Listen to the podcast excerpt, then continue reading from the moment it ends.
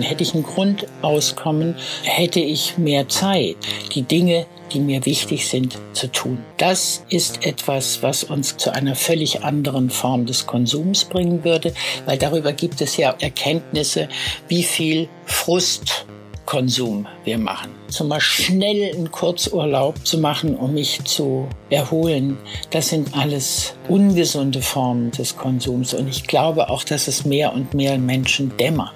Brauchen wir ein bedingungsloses Grundeinkommen, um unsere Klimaziele doch noch zu erreichen? Um diese Frage geht es in der aktuellen Folge von Dissens. Für Adrienne Göhler ist die Antwort ein klares Ja. Die Autorin und Grundeinkommensaktivistin hat gerade ein spannendes Buch herausgegeben, was versucht, eben die beiden Dimensionen zu verknüpfen. Klimaschutz und soziale Gerechtigkeit. Die zentrale These lautet, wir bekommen unseren Kapitalismus nur entschleunigt und damit echten Klimaschutz, wenn unser aller Grundauskommen gesichert ist. Ob das so ist und wenn ja, warum, darüber spreche ich mit Adrienne Göhler. Mein Name ist Lukas Andreka. Ich wünsche euch ganz, ganz viel Spaß mit eurem Dissens-Podcast.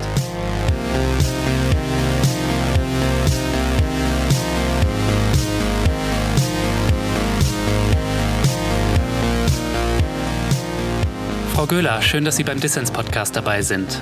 Ja, bin sehr gespannt. Ja, für ein bedingungsloses Grundeinkommen werden ja viele gute Gründe vorgebracht. Und einer davon wäre zum Beispiel, dass es uns die Angst vor dem sozialen Absturz nimmt und so Kreativität freisetzt.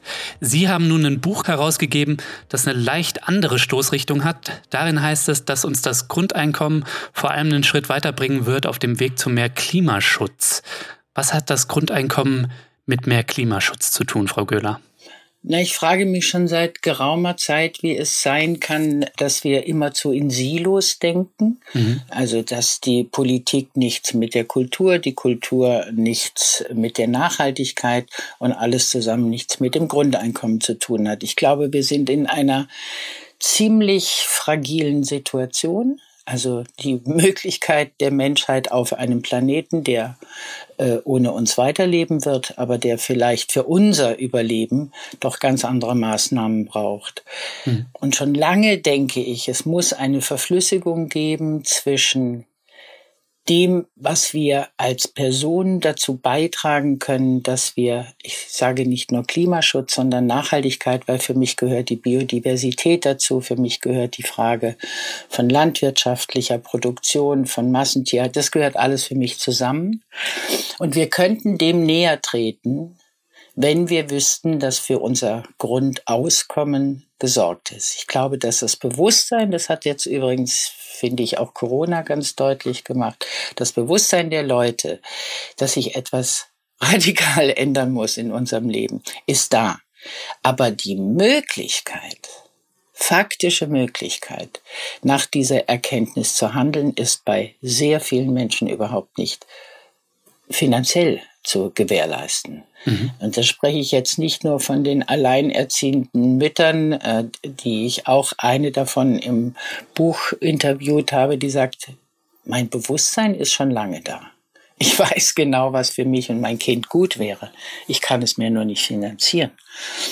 Mhm. Und da ist mir aufgefallen, dass in der gesamten Forschung zur Nachhaltigkeit eigentlich ziemlich wenig darüber nachgedacht wird, können die Menschen das sozial überhaupt mittragen. Also die soziale Ungleichheit, die ja in unserer Welt unfassbar zunimmt, das Armutsrisiko damit ist mhm. so gestiegen in den letzten Jahren, dass wir dringend überlegen müssen, wie wir das alles zusammenbringen. Und für mich ist die Möglichkeit eines Grundauskommens, in die Richtung möchte ich gerne den Gedanken des Grundeinkommens weiterentwickeln, weil es mir nicht darum geht, dass man irgendein Einkommen bezieht, sondern ich gehe viel stärker davon aus, dass ein Grundauskommen im Leben zu haben so etwas wie ein Menschenrecht sein müsste.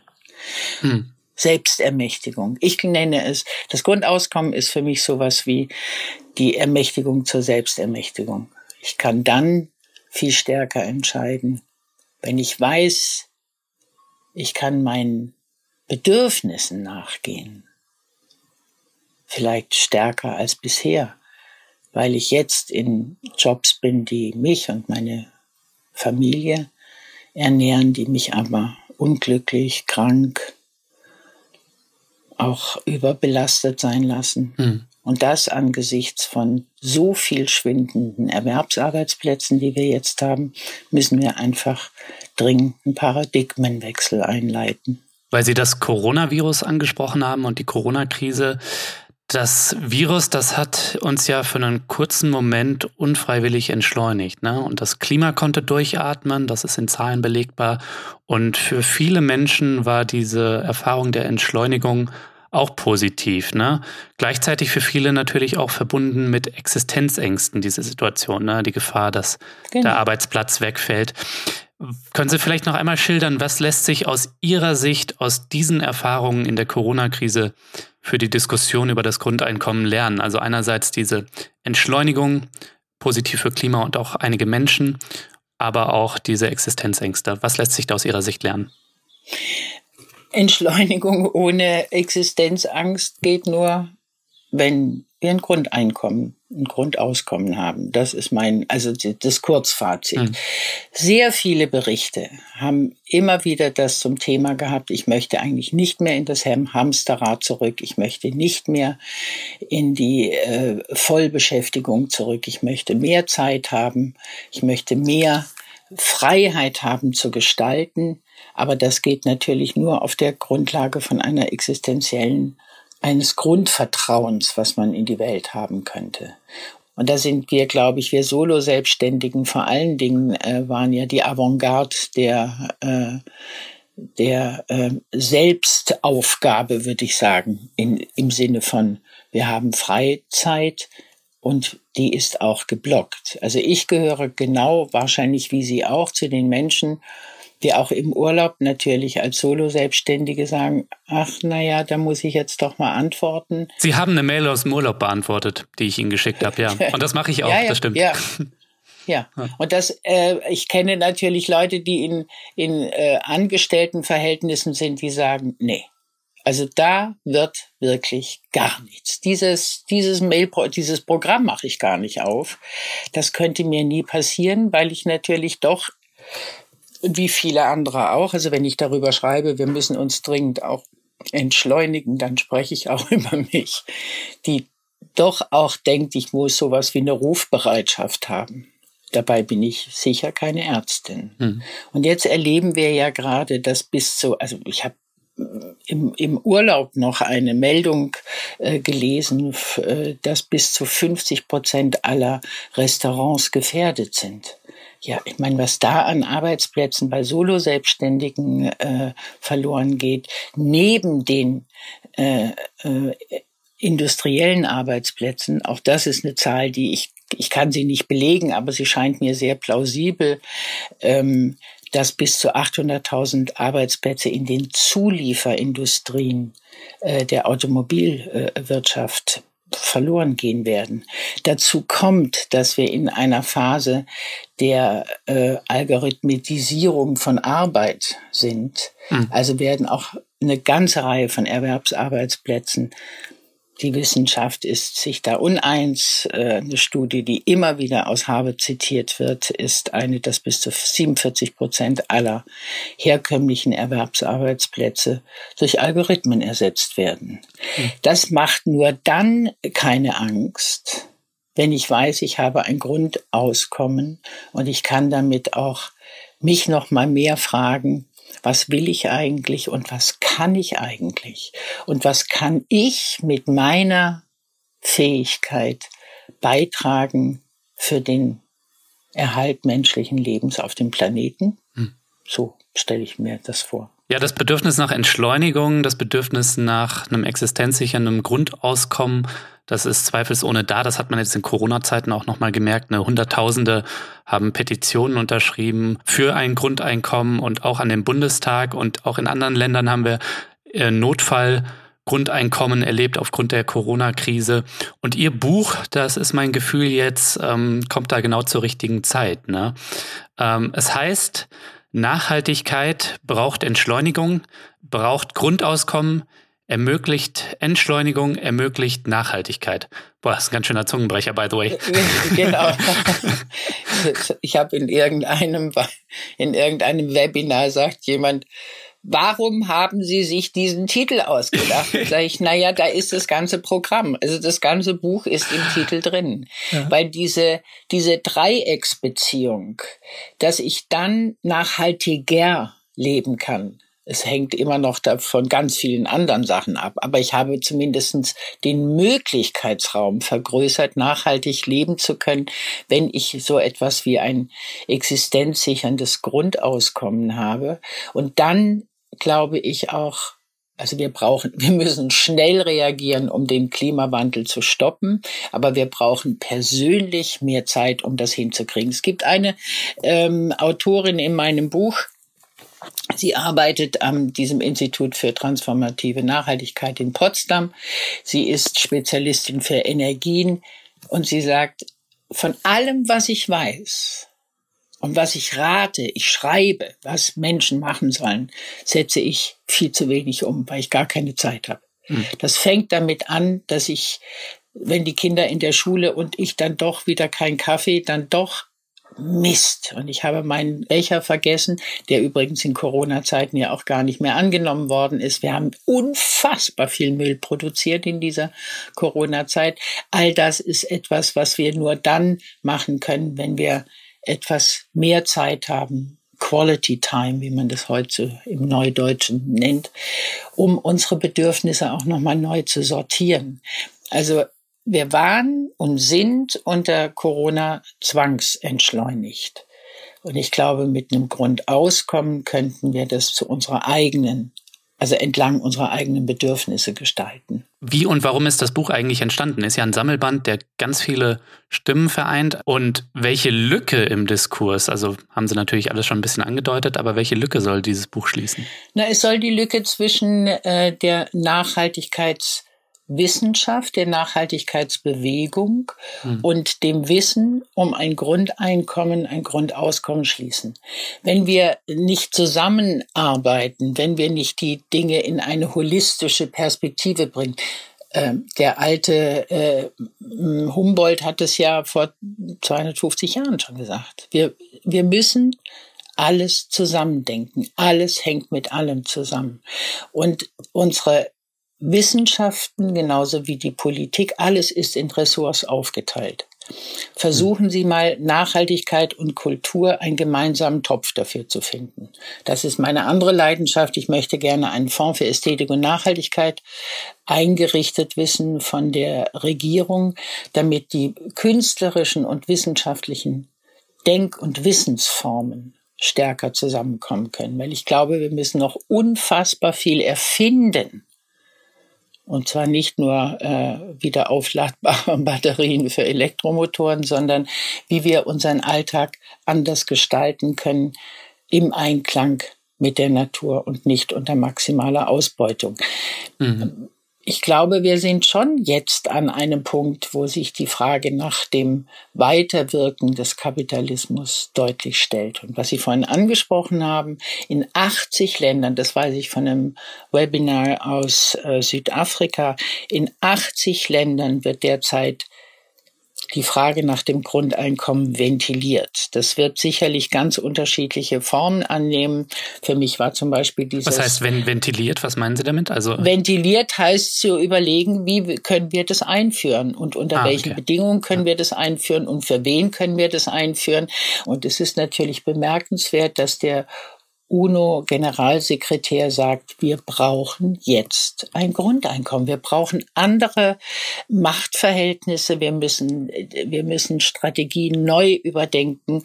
Wir brauchen eine Gesundheitsvorsorge für alle. Und wir brauchen ein Grundeinkommen für die Schwächsten in dieser Welt. Das schöpft für mich noch nicht das ganze Potenzial des Grundeinkommens aus. Aber es ist ein wahnsinnig wichtiger Schritt für die Wahrnehmung, dass wir andere Formen brauchen. Und vielleicht wird auch zukünftig Geld nicht mehr die entscheidende Rolle spielen oder nur die ausschließliche Rolle, wenn wir mehr Zeit haben, um zum Beispiel auch zu tauschen. Also was hm. äh, verbinde ich mit einem Paradigmenwechsel vom Müssen und Sollen zum Können und Wollen. Das ist für mich die Kurzformel für ein Grundauskommen. Ja, Frau Göller, in Ihrem Buch, da vereinen Sie sehr viele unterschiedliche Stimmen unter anderem eine katholische Nonne, wie ich festgestellt habe, ja. bis hin zum Chef der GLS Bank zum Beispiel. Vielleicht können Sie uns einmal erzählen, hier so als kleinen Ausblick ähm, auf Ihr Buch, was war denn für Sie die überraschendste und vielleicht auch inspirierendste Stimme in Ihrem Buch ne? und warum? Ich bin sehr, sehr elektrisiert von der Arbeit, die eine NGO in Kenia macht, Give Directly, Gib direkt, die die Entwicklungshilfe, ich setze mhm. das immer in Anführungszeichen, mhm. radikal umbauen möchte über Grundeinkommen ja. und eine Crowdfunding-Aktion gestartet hat, die ihnen ermöglicht, in 200 Dörfern in Kenia über zwölf Jahre lang das Grundeinkommen zu auszubezahlen und wissenschaftlich begleiten zu lassen. Also in hohem Format ist das gelungen, was jetzt Michael Bohmeier und seine Gang ähm, mit 120 äh, Grundeinkommen über drei Jahre in, der Bundesrepublik wissenschaftlich begleitet lassen möchte. Also das ist großartig. Und dann, Sie haben äh, Schwester Josefa Tusbas angesprochen. Natürlich bin ich als Feministin schwer beeindruckt, dass eine katholische Ordensschwester, eine Dominikanerin sagt, bin nicht so ganz sicher, ob das nicht ausbeutbar ist. Aber wenn Grundeinkommen, ich finde, wir müssen es auf alle Fälle testen, dann nur für Frauen. Weil sie der Meinung ist, pardon, dass Männer damit nicht in gleicher sorgsamer Weise umgehen wie Frauen. Das finde ich natürlich eine ziemlich äh, kühne äh, und eine herausfordernde äh, Betrachtungsweise. Mhm. Ich finde aber auch schön, wie die, die Schweizer ähm, Journalistin und Filmemacherin über ein Scheitern spricht, also die äh, fast im Sologang versuchen wollte, in einem Schweizer Dorf ein Grundeinkommen hinzukriegen, damit gescheitert ist, also weil das Geld nicht zusammengekommen ist, aber über die wertvollen Erkenntnisse des Scheiterns spricht.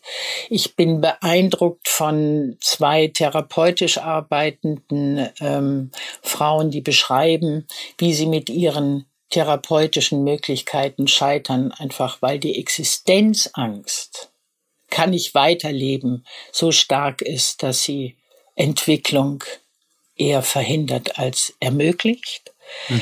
Und ich finde es natürlich großartig, dass es einen Banker gibt, ähm, der nach ganz anderen Kriterien ähm, funktioniert und auch jetzt deutlich macht, es ist nicht nur eine soziale und eine ökologische Herausforderung und Verpflichtung, sondern jetzt ist es auch eine ökonomische Notwendigkeit.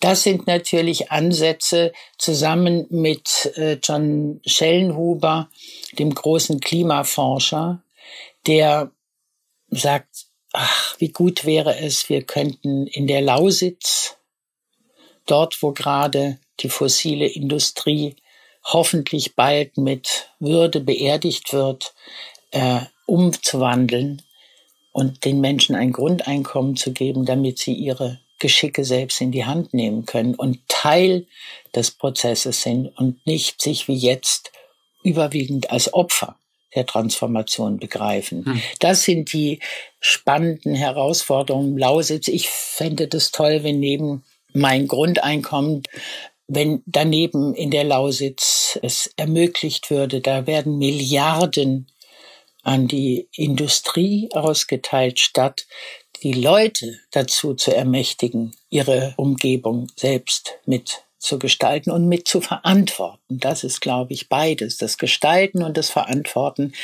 ist etwas, was so sehr verloren gegangen ist in dieser äh, Gesellschaft, weil sich die meisten Menschen als Opfer der Gewordenheiten und der Verhältnisse empfinden und weniger als Teil der Lösung. Also uns wird ja auch immer suggeriert, wir seien Teil des Problems. Hm. Und wie wir das schaffen, von Teil des Problems zu Teil der Lösung zu werden, da glaube ich, spielt das Grundeinkommen eine ganz große Rolle. Ich glaube, wir müssen kurz für unsere Hörerinnen und Hörer erwähnen, dass gerade ein Grundeinkommensexperiment gestartet ist. Das haben Sie eben schon erwähnt. Ne? 120 BürgerInnen sollen drei Jahre lang 1200 Euro im Monat erhalten, zusätzlich zu ihrem Einkommen. Organisiert von meinem Grundeinkommen und aber auch wissenschaftlich begleitet. Über Spenden ist das finanziert.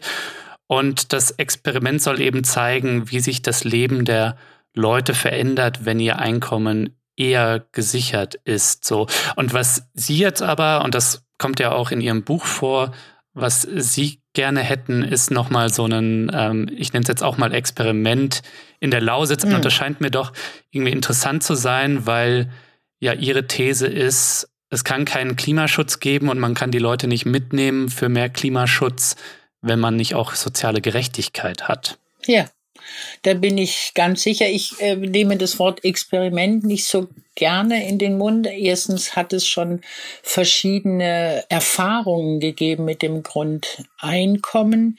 Ich würde es weiterhin lieber ein Pilotprojekt nennen mhm. in einer Braunkohle oder überhaupt in einer Kohleregion, wo ich denken würde, wie schön wäre es, wenn die Lausitz, die mal früher das Verständnis hatte, wir sind die, die, äh, der Motor des Fortschritts für die DDR, wenn man sagen könnte, jetzt seid ihr der Motor für die Veränderung in eine postfossile Zukunft. Hm. Ich glaube, das würde sehr viel mehr bewirken, als wir stopfen jetzt die, die Mäuler mit ein bisschen Geld und mit ein bisschen, äh, weiß ich nicht, einen, einen neuen Kreisverkehr äh, in, im Ort und äh, vielleicht das Schwimmbad verbessern. All das sind notwendige Geschichten.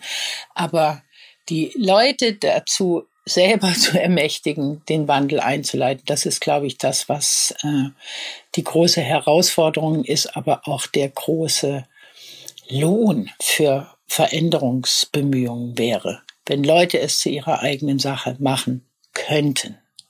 Und natürlich könnte man sich vorstellen, einen Facharbeiterlohn, der meistens ein Familieneinkommen noch war, in dieser, soweit ich die Struktur dort überblicke, in ein Grundauskommen für jedes einzelne Familienmitglied umzuwandeln.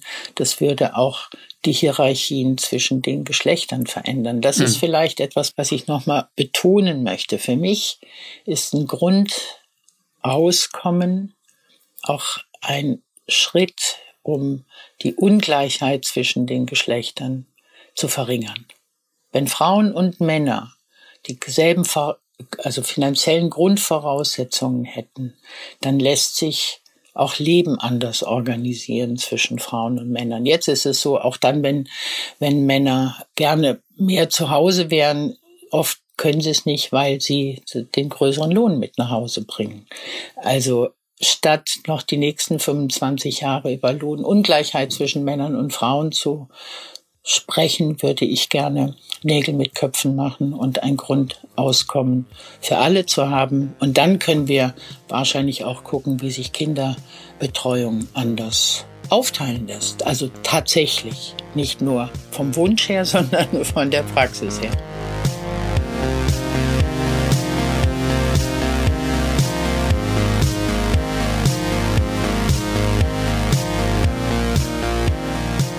Ja, wenn dir gefällt, was du hörst, dann werde doch jetzt Fördermitglied von Dissens. Dissens hat bereits mehr als 500 SupporterInnen. An dieser Stelle geht auch ein fettes Dankeschön an alle Mitglieder von Dissens raus. Aber damit Dissens weiterhin gute Ideen für alle senden kann, brauchen wir noch mehr Support. Mach also mit bei Dissens, das geht schon ab 2 Euro im Monat und du tust damit nicht nur etwas Gutes, nein, du hast auch Woche für Woche die Chance auf coole Gewinne. Dieses Mal verlost Dissens den Sammelband von Adrian Göhler. Nachhaltigkeit braucht Entschleunigung, braucht Grundeinkommen, ermöglicht Entschleunigung, ermöglicht Nachhaltigkeit.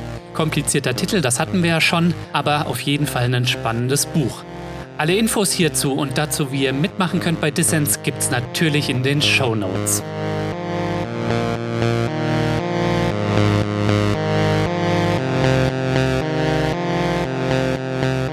Du hörst den Dissens-Podcast. Zu Gast ist Adrienne Göhler. Sie ist freie Kuratorin und Autorin sowie Aktivistin für ein bedingungsloses Grundeinkommen. Ich würde gerne nochmal mit Ihnen über die Dreiecks, Sie haben es Dreiecksbeziehung genannt, zwischen Entschleunigung, mhm. Nachhaltigkeit und Grundeinkommen. Darüber würde ich gerne nochmal kurz mit Ihnen sprechen. Können Sie das vielleicht einmal konkreter machen? Ne? Wie würde ein Grundeinkommen aus Ihrer Sicht konkret Tempo aus unserem stressigen Alltag herausnehmen und wenn man es auf die Gesellschaft betrachtet, Wachstumsdruck aus unserer Gesellschaft nehmen? Ne? der ja auch für das Klima so schädlich ist und genau. für unsere Umwelt, genau. weil wir irgendwie produzieren müssen, um irgendwie Arbeitsplätze zu schaffen. Und sinnlose zu erhalten. Und möglicherweise entstehen Produkte, die gar nicht gut sind oder nicht unseren Bedürfnissen entsprechen. So.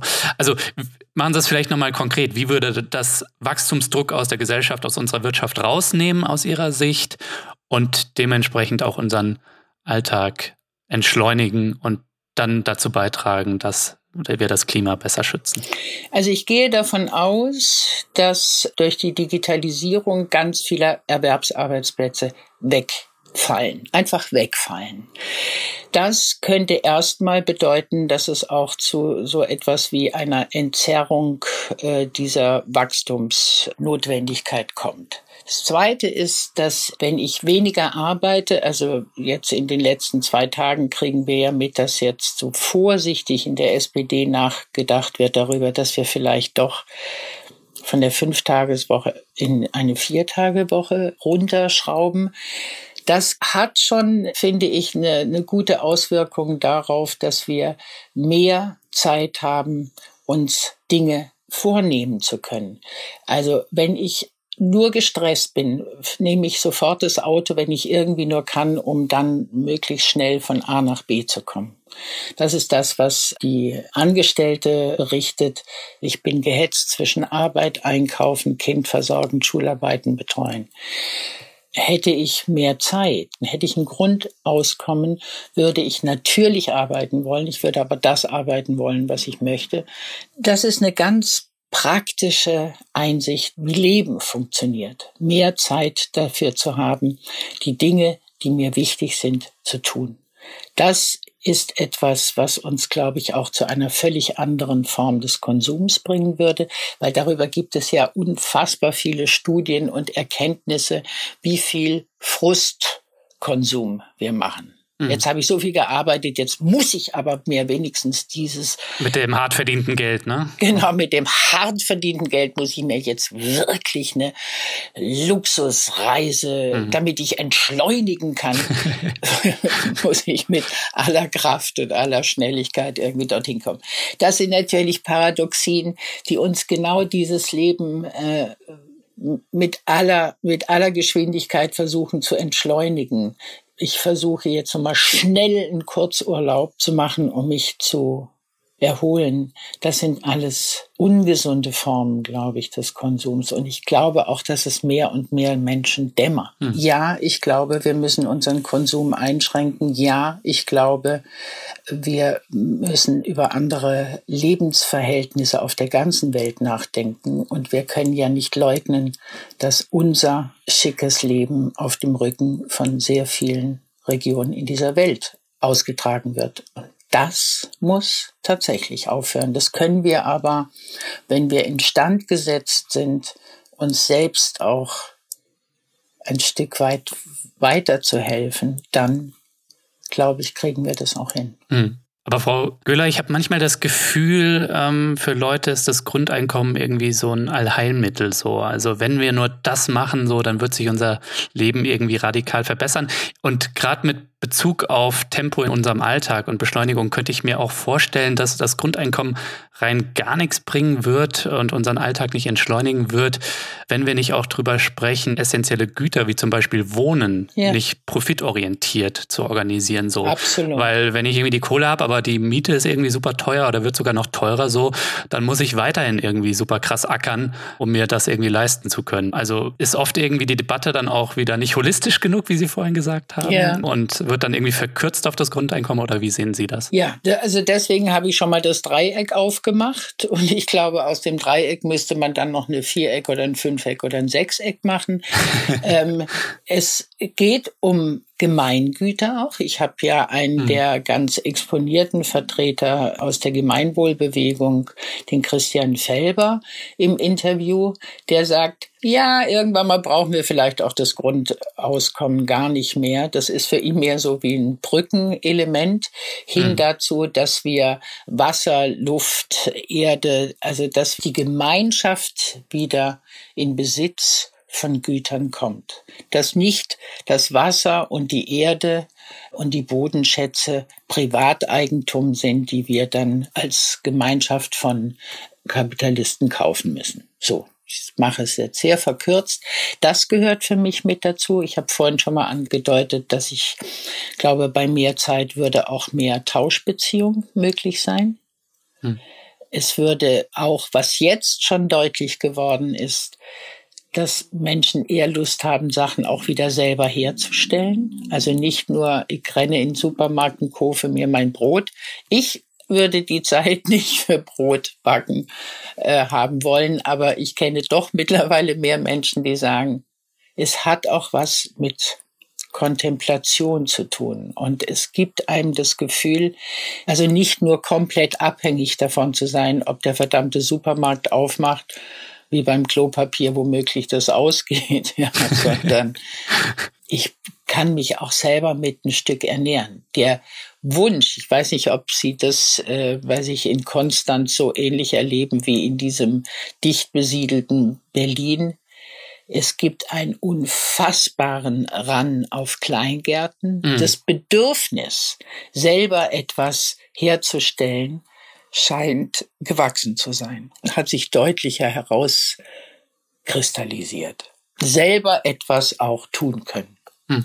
Das ist vielleicht denke ich, gerade sogar eine Formel, die sich über Corona doch vielleicht deutlicher herauskristallisiert hat? Was meinen Sie? Ich erlebe das auch, ne? Also vor allem selbstbestimmt, ne? Also ich meine, äh, viele Leute sind von Stress und vielleicht auch Entfremdung geplagt und ich glaube, äh, es besteht eine Sehnsucht. Das erlebe ich hier auch nach so Freiräumen, ähm, in denen man sich entfalten kann. Ja und dem Ganzen so ein bisschen entgehen kann. Ich glaube, das ist das mehr als tatsächlich Güter zu produzieren für den Verzehr. Also gegenwärtig ja. noch. Ne? Man kann sich ja. auch vorstellen, dass das ähm, zukünftig, wie es früher auch war, ne? also mit Hühnern im Hinterhof oder ähnlich, ne?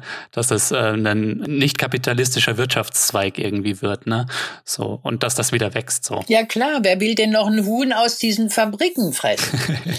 Ich will noch mal was zu Wohnungen und zu Stadt-Land sagen. Also gerade weil ich erlebe um mich rum, wie viele Leute sagen, ach, so ein Stück einfach einen Garten zu haben, wo ich irgendwas anbauen kann, das wird quasi zum zum Tagtraum.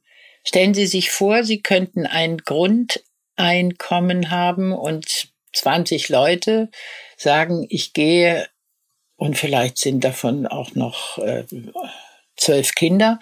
Wir gehen in ein Dorf, in eine Stadt und wir nehmen unser Grundeinkommen damit hin und wir fangen an, dieses Dorf, in dem Häuser stehen, die kein Mensch mehr bewohnen möchte. Wir fangen das an, wieder aufzuarbeiten, wie so ein Möbelstück. Und wir können mit unserem Grundauskommen natürlich auch das, was wir heutzutage alle haben wollen und brauchen. Wir brauchen einfach eine, also, wo ist der Bioladen? Wo gibt's die Apotheke? Gibt's eine Schule?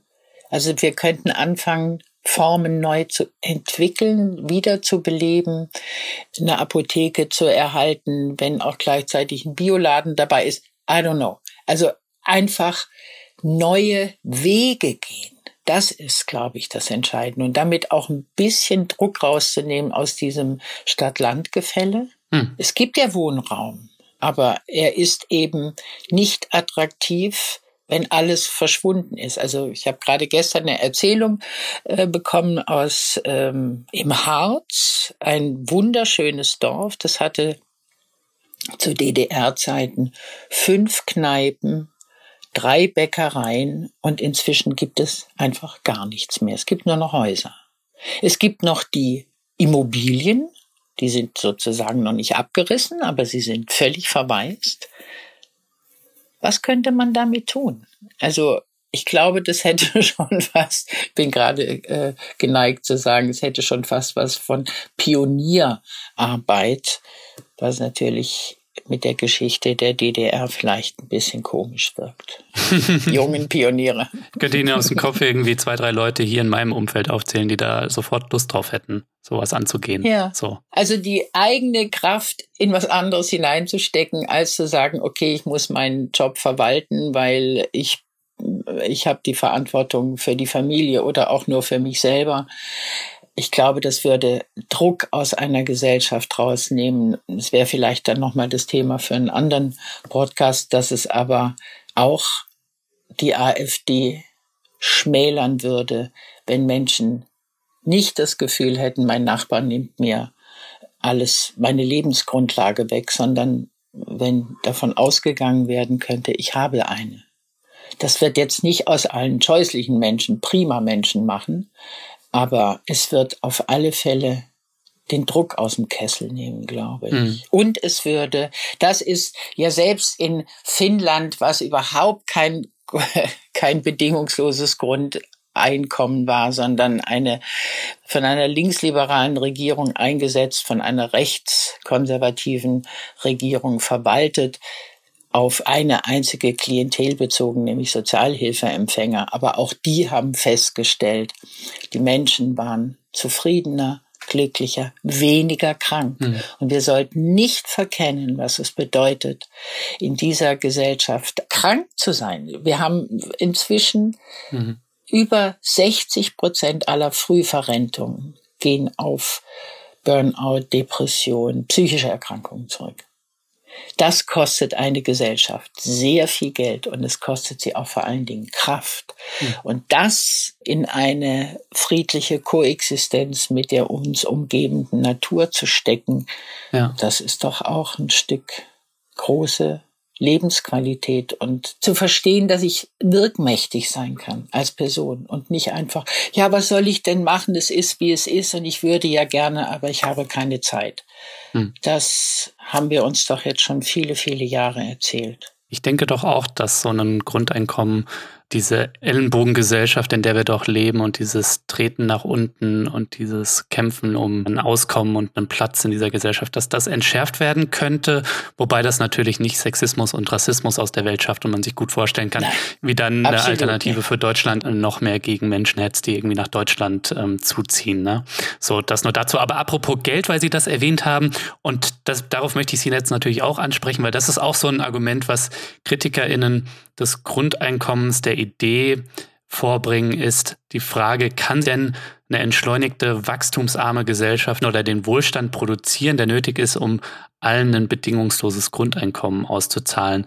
Also es sind ja schwindelerregende Zahlen, wenn man es sich genauer anschaut. Ne? Also wenn man jetzt das Experiment oder das Pilotprojekt nimmt, was jetzt gerade angelaufen ist mit den 1200 Euro monatlich, mhm. wenn man das allen Bundesbürgern 83 Millionen, gut, Kinder vielleicht ein bisschen weniger, aber nehmen wir die Zahl, wenn man das denen auszahlt, so, dann sind das knapp eine Billion Euro. Das ist in etwa das, was der Staat gegenwärtig für Sozialausgaben ausgibt. Und da sind auch so Dinge dabei wie Renten, Krankenhäuser, Ausgaben dafür für Ärzte und Altenpfleger.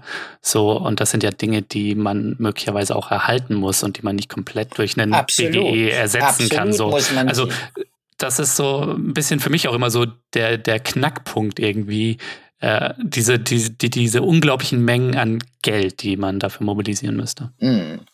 Also ich bin Psychologin von Hause aus und äh, bin mit durchgängig Mathe 5 äh, ins Abitur, bis ins Abitur gestellt. Also ich bin keine Ökonomin, aber umgeben von Menschen, die das ausgerechnet haben und ich gehe so weit zu sagen, wir haben eine milliardenschwere deutsche Forschungsgemeinschaft. Ich finde, es ist hohe Zeit, dass diese Forschungsgemeinschaft ein Forschungsprojekt auflegt, in dem die Medizin, die Psychologie, die Soziologie, die Arbeitswissenschaften, natürlich auch die Steuerexperten, aber die ganzen Klimaforscher mit drin sind und zu sagen, wie können wir das neu gestalten? Auch wie können wir das finanzieren? Natürlich muss es sowas wie eine Ressourcensteuer geben. Natürlich braucht es eine Transaktionssteuer. Das sind aber Dinge, die schon lange eigentlich klar sind, die nur politisch mhm. mit einer großen Koalition nicht umzusetzen mhm. sind. Und natürlich brauchen wir auch eine Reichensteuer. Es kann ja nie sein, dass selbst Leute wie Warren Buffett sagen, Leute, es geht immer weiter auseinander, so kann die Welt nicht weiter existieren. Wir müssen das irgendwie anders konfigurieren. Und das ist jetzt die Aufgabe, dass eine Forschungsgemeinschaft das ist der Name, Deutsche Forschungsgemeinschaft, ein Programm auflegt, wo wir wirklich anfangen, das auszurechnen. Und wir wissen ja auch, dass mindestens 70 Prozent der jetzigen Sozialausgaben dort hinein gerechnet werden können. Natürlich braucht es für schwer erkrankte Personen immer andere Töpfe noch, aus denen heraus hm. deren Leben mit begleitet wird. Aber ein Großteil der Kosten ist jetzt eigentlich schon da. Und das ist interessant, wenn wir uns mit einem wirklich großen wissenschaftlichen Programm auf den Weg machen würden, das zu finanzieren.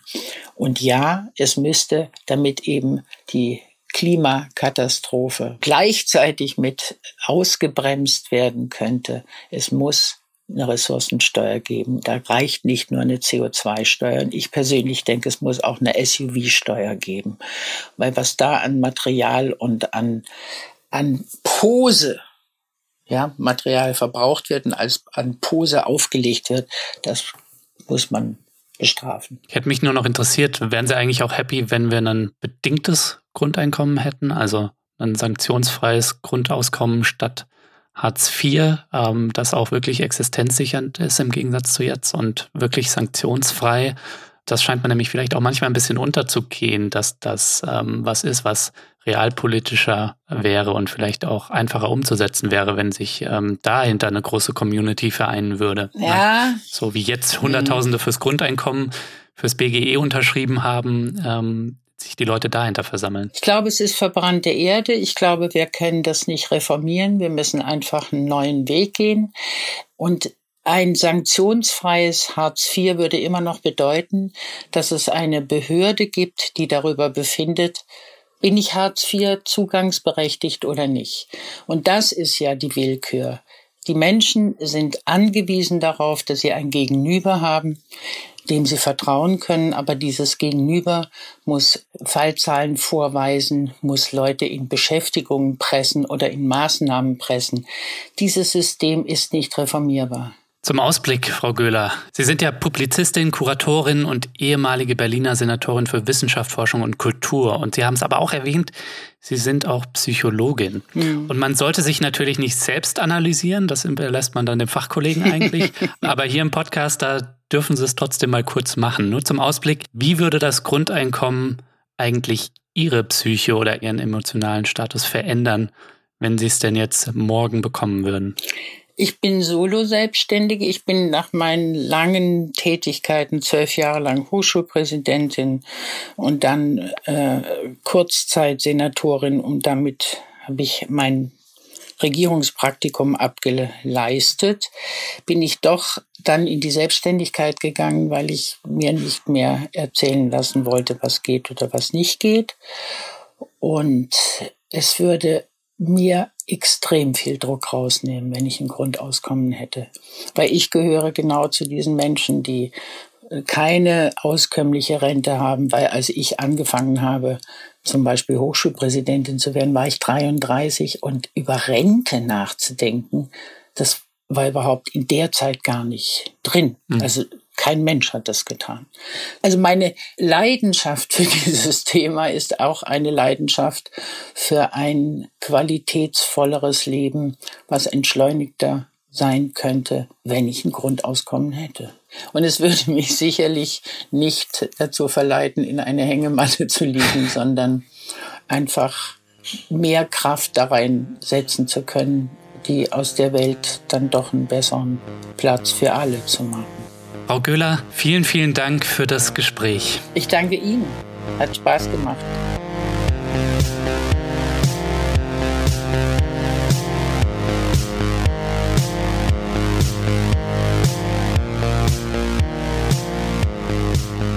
So, das war der Dissens-Podcast für diese Woche. Schön, dass ihr dabei wart. Zu Gast war Adrienne Göhler, freie Kuratorin und Autorin sowie Aktivistin für ein bedingungsloses Grundeinkommen. Wenn ihr noch mehr kluge Leute hören wollt, dann macht doch jetzt mit bei Dissens und unterstützt diesen Podcast mit einer monatlichen Spende. Das geht schon ab 2 Euro im Monat, also für weniger als eine Tasse Kaffee.